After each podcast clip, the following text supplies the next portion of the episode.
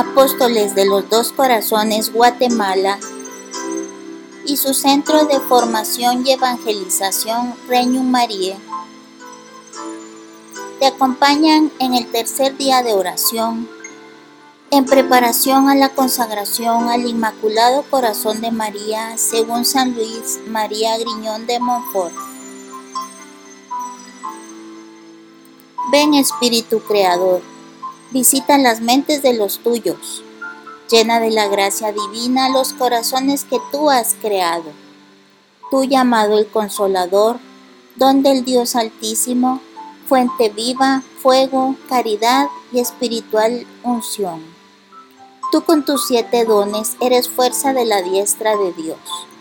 Tú el prometido por el Padre, tú pones en nuestros labios tu palabra. Enciende tu luz en nuestras mentes, infunde tu amor en nuestros corazones, y a la debilidad de nuestra carne, vigorízala con renovada fuerza al enemigo ahuyenta lo lejos, danos la paz cuanto antes. Yendo tú delante como guía, sortaremos los peligros. Que por ti conozcamos al Padre, conozcamos igualmente al Hijo, y en ti, Espíritu de ambos, creamos en todo tiempo. Gloria al Padre por siempre. Gloria al Hijo resucitado de entre los muertos y al Paráclito por los siglos y siglos. Amén. Oh Santa María, de Madres Estrella, Virgen de Dios Madre y del cielo puerta, hoy que repetimos el ave del ángel, danos paz y dicha, cambia el nombre de Eva. Al cielo ilumina y libra al cautivo, ahuyenta los males, da bienes divinos. Haz ver que eres madre, por ti nuestras preces, reciba el que es tuyo y ser nuestro quiere. Oh Virgen excelsa, humilde en tu estado, haz que seamos todos humildes y castos. Danos vida santa y recto camino, para que en el cielo veamos a tu Hijo.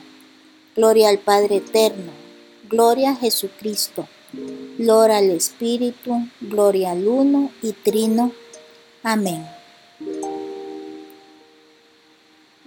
Proclama mi alma la grandeza del Señor. Se alegra mi espíritu en Dios mi Salvador, porque ha mirado la humillación de su esclava. Desde ahora me felicitarán todas las generaciones, porque el poderoso ha hecho obras grandes por mí. Su nombre es santo y su misericordia llega a sus fieles de generación en generación. Él hace proezas con su brazo, dispersa a los soberbios de corazón, derriba del trono a los poderosos y enaltece a los humildes. A los hambrientos los colma de bienes y a los ricos los despide vacíos.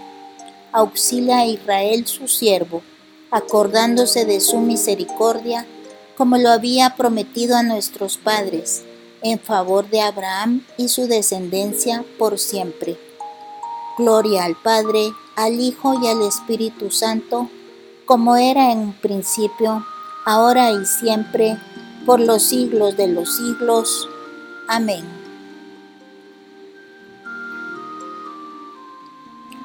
Tercer día. El hombre, imagen y semejanza.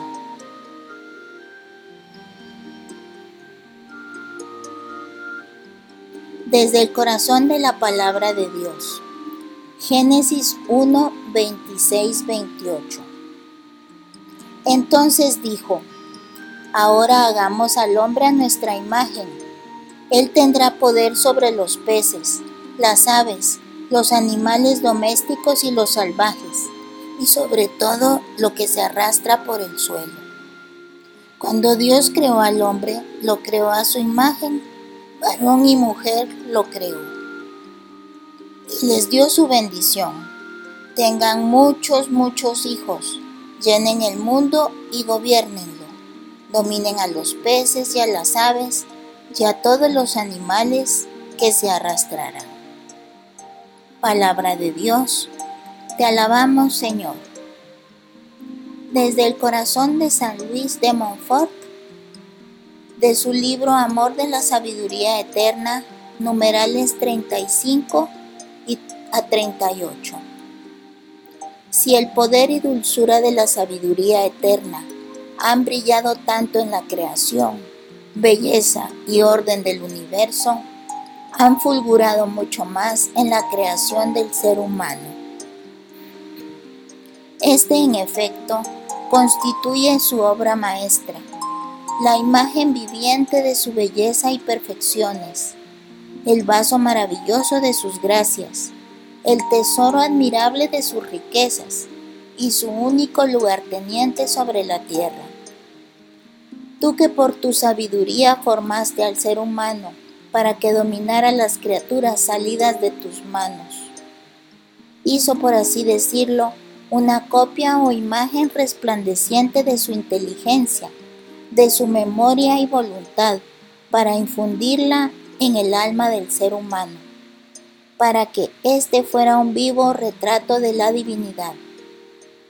Encendió en su corazón la hoguera del puro amor de Dios. Formó para él un cuerpo totalmente luminoso y encerró en él, como en síntesis, las múltiples perfecciones de los ángeles, de los animales y de las demás criaturas. Todo en el ser humano era luminoso, sin tinieblas, hermoso, sin fealdad, puro, sin mancha alguna, armonioso, sin desorden ni defecto o imperfección. Tenía en la inteligencia la luz de la sabiduría como patrimonio para conocer en perfección a su Creador y a las criaturas. Tenía en el alma la gracia de Dios para ser inocente y agradar al Altísimo. Estaba dotado de inmortalidad en el cuerpo.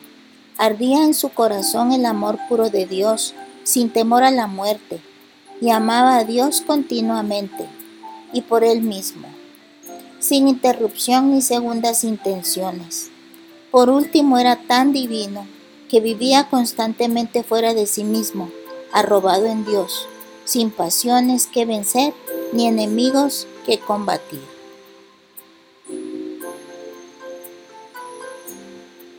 Desde el corazón de San Juan Pablo. Es necesario reflexionar con mayor intensidad sobre los textos que hablan de esto. Pertenecen al primer capítulo del libro del Génesis que presenta la descripción de la creación del mundo en el transcurso de siete días.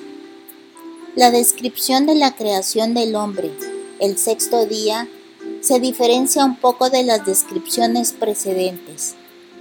En estas descripciones somos testigos solo del acto de crear, expresado en estas palabras. Dijo Dios, hágase. En cambio, aquí el autor inspirado quiere poner en evidencia primeramente la intención y el designio del Creador. Así leemos. Díjose entonces Dios, hagamos al hombre a nuestra imagen y semejanza.